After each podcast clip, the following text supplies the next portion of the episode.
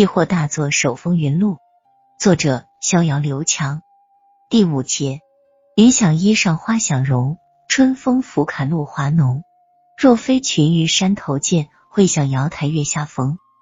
大理双廊海底咖啡馆，逍遥坐在白色的躺椅上，面对着风景如画的洱海，面对着天堂般的蓝天白云，他突然想起了他。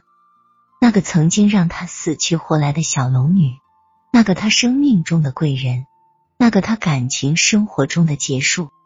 五点刚一过，江大户的办公室就开始喜气腾腾了。所有男同事喜形于色，所有女同事默默的收拾东西准备回家。逍遥由于是第一次参加集体活动，也不知道去哪，只能静静的等待着。逍遥，坐我的车吧。江大户真的是很给逍遥面子，让逍遥跟他一起出发。江大户的座驾是一辆黑色的路虎揽胜，在当时也属于豪华车中的顶级了。逍遥坐在那舒适豪华的后座上，心里默默的想：总有一天，我也要买辆揽胜，要比这车还要豪华的那款。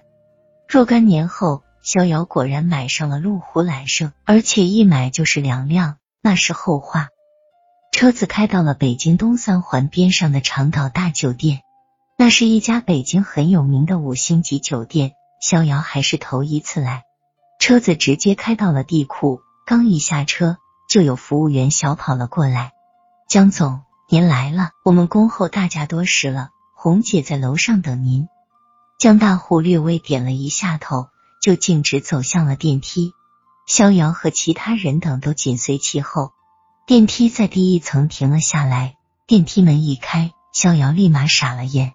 这哪是五星级酒店啊？这分明是一家超豪华的夜总会。在远处的霓虹灯下，赫然写着四个大字“人间天堂”。这个名字，逍遥也早有耳闻。这是北京最有名的一家豪华夜总会。以前只是听说这里一晚上最低消费要十几万，没想到人间天堂居然把夜总会开进了五星级酒店。对面一位打扮非常妖娆的中年女子迎了过来：“江总，您总算来了，我和姑娘们都恭候您大驾多时了。今天我们这儿新到了一批大学生，都是纯妹子，您要不要试试？不，我还是要小龙女。其他妹子都叫过来。”让我的兄弟们随便挑，今天我们要一醉方休。江大户的气势总是那么的压人，这才叫名副其实的财大气粗。